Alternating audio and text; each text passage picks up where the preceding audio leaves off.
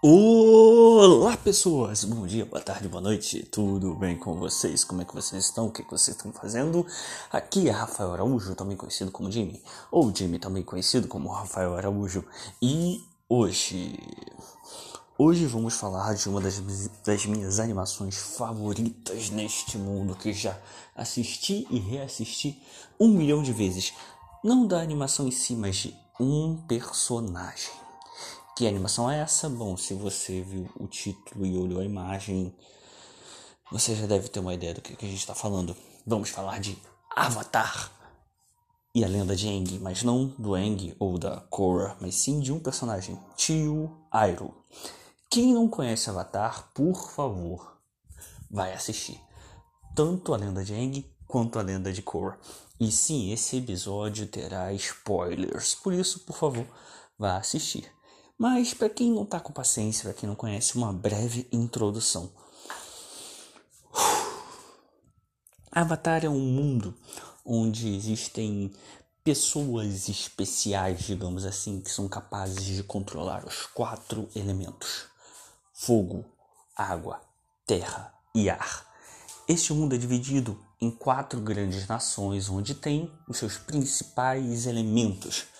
Tem a nação do fogo, o, as tribos da água, os nômades do ar e o povo da terra. Eu acho que é o povo da terra, o império da terra, a nação da terra. Reino da terra. E o reino da terra, isso aí.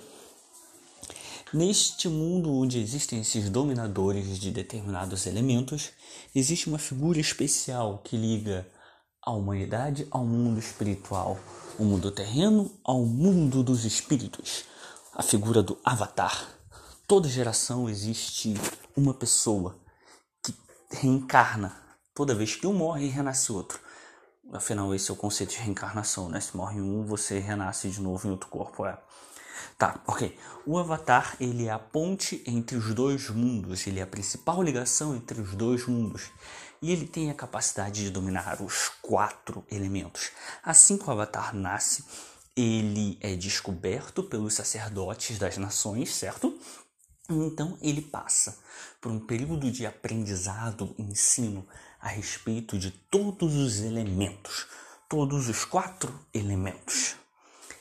Cada elemento em si é uma disciplina, uma dominação diferente e que tem sim as suas especializações, que são chamadas de subdobras, subdobras, ó, subdobras. Por exemplo, a dobra de fogo tem a dobra de raio e a dobra de explosão ou combustão. A água, que é o elemento mais volátil, tem a dobradura de vapor, névoa, água, obviamente, e gelo. Contudo, se você for um dominador muito poderoso, você conseguirá dominar o sangue, e também será capaz de promover curas. Isso somente as mulheres dobradoras de água conseguem. Os dobradores da terra, eles são capazes de tanto dominar o magma quanto o metal. Os dobradores de ar, bem, dobram o ar.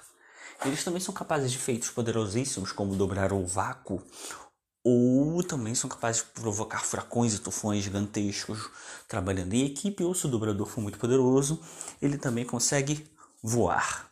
Sim, voar. É necessário se desprender de tudo para conseguir voar. E cada um deles também tem suas questões muito poderosas. Por exemplo, os dobradores de fogo são capazes de enxergar a, a aura das pessoas. E o mais especial de todos, o mais interessante para mim, é, são os dobradores de ar, que eles conseguem uma ligação direta com o mundo dos espíritos, onde eles conseguem fazer uma proje projeção astral do seu, da sua própria alma, do seu próprio espírito, e conversar com os espíritos presentes na natureza, ou ir para o mundo espiritual somente ao meditar. Os dobradores de terra, eles têm um ponto interessantíssimo que é a longevidade. Geralmente eles vivem muito, mais de 100 anos com muita facilidade. Tá, Rafael, você está explicando isso tudo e o que, que isso quer dizer? Pois bem, vamos pensar um pouquinho. o dobrador, o dobrador não, o avatar, ele consegue dominar os quatro elementos. Mas é difícil ele se aprofundar em um deles. Porque quando você consegue dominar, por exemplo, o magma, você não dobra o metal. Quando você dobra é, raios, você não consegue do, é, dobrar combustão. Fez sentido para vocês? Ou seja, que que isso consegue rimar muito bem com o nosso mundo? Porque afinal eu faço paralelos, né? Com a ideia de, de, de, de, de disciplinas, escola, aprendizado. Vamos pensar no seguinte: você vai para a faculdade, você faz biologia. Dentro da faculdade de biologia, você vai correr depois de um tempo atrás uma especialização, sei lá, botânica. Depois você vai fazer um doutorado onde você vai estudar uma única planta num aspecto totalmente diferente. Depois um pós-doutorado. Olhamos para as dominações e vemos o que? Temos a dominação geralzona, certo? Onde você aprende sobre toda aquela dominação, sei lá, dominação de terra.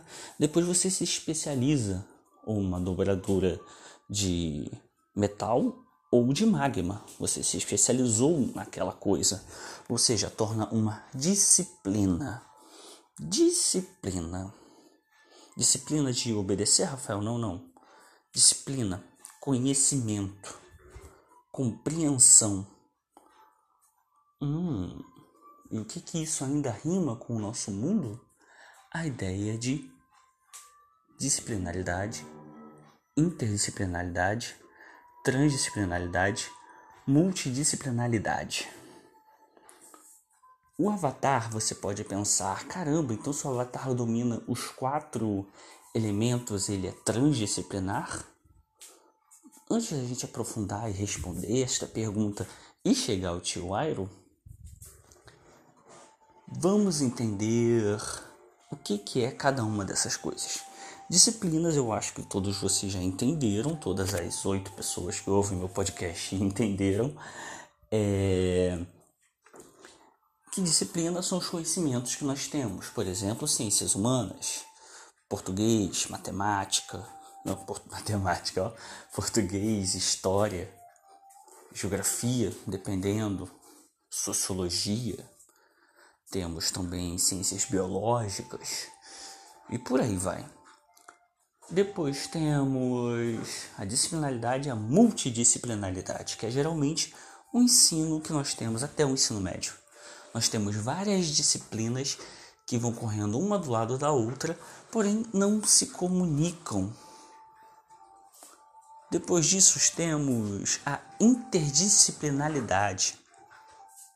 A interdisciplinaridade é a forma de que os conhecimentos se cruzam e formam e formando campos novos de compreensão e entendimento.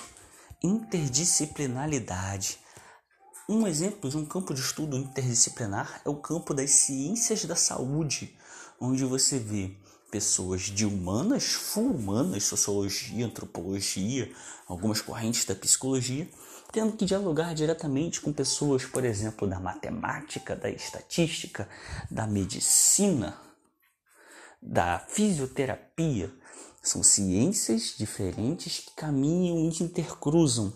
E existe o final de tudo, que seria o sonho de todos, a transdisciplinaridade. É quando todos os conhecimentos se juntam, formando um conhecimento maior, um entendimento maior. Agora vem a pergunta: se os dominadores de ar, fogo, terra e água são disciplinas, são pessoas que vivem de acordo com uma disciplina, o que não há mal nenhum nisso, para para pensar. O avatar é o quê? Hum, com certeza o avatar ele caminha na ideia de uma multidisciplinaridade. Por que, que eu acho isso? porque, por exemplo, na, tirando a dobradura de água, que por si só é extremamente volátil, é, tanto Eng quanto a Korra não demonstram nenhuma especialização sobre determinada coisa, certo? E também demonstram habilidades, entre aspas, básicas de cada uma das dobraduras existentes. Ela sabe dominar fogo. Ele sabe dominar fogo.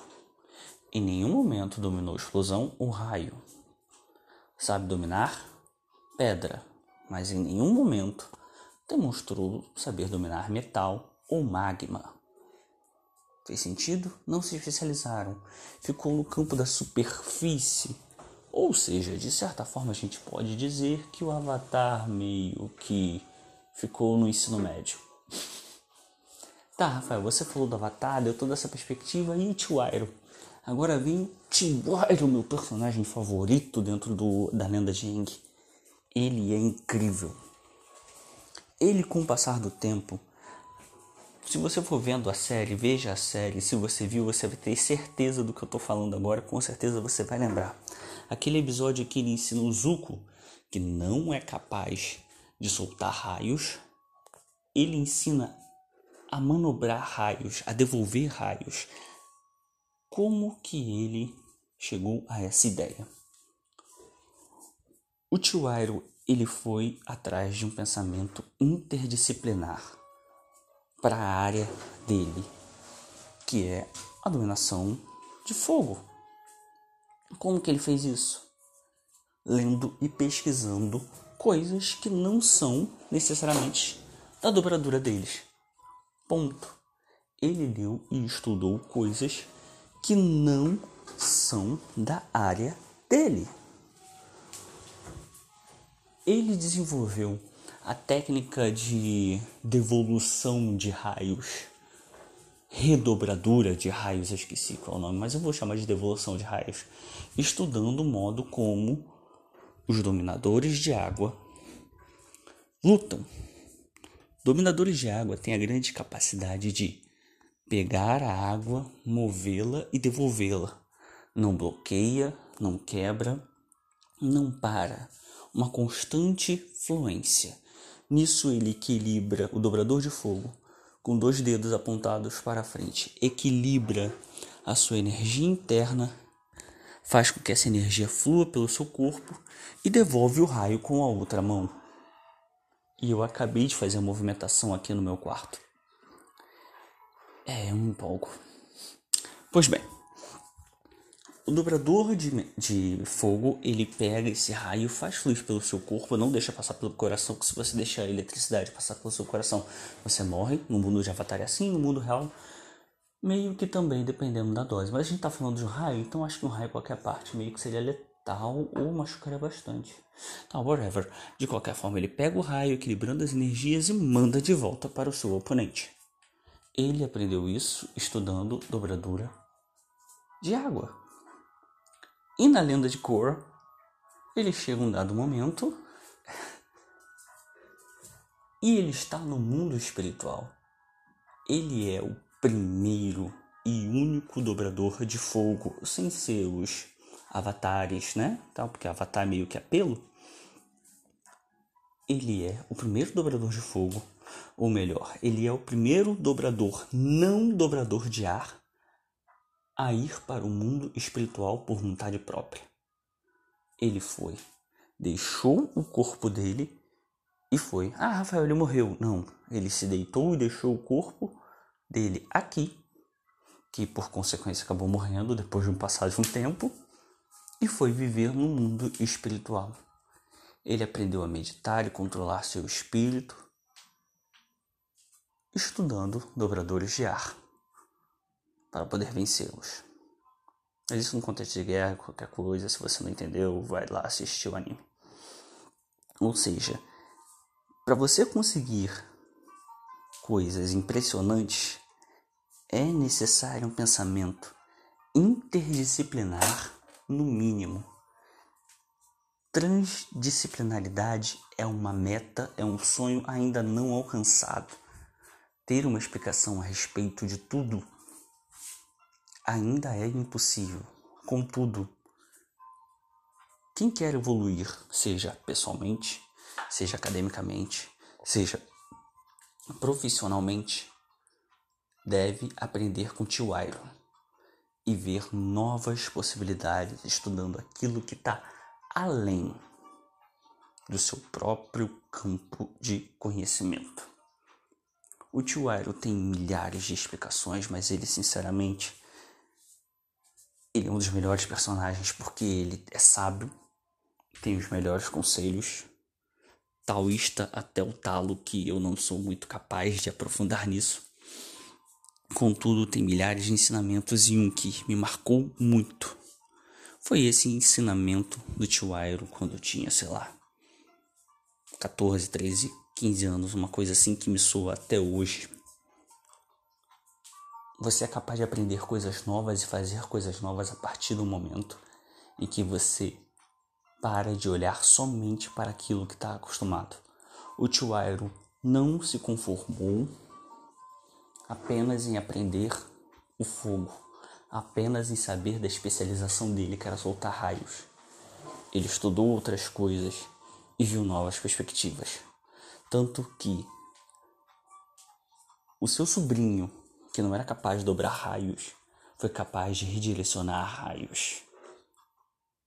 O cara conseguiu entrar no mundo espiritual, coisa que somente dobradores de ar conseguiam fazer. Ele conseguiu projetar a sua alma, o seu espírito para fora do seu corpo.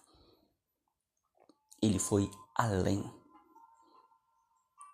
É isso, galera. Valeu, muito obrigado e beijo nas crianças. Tchau.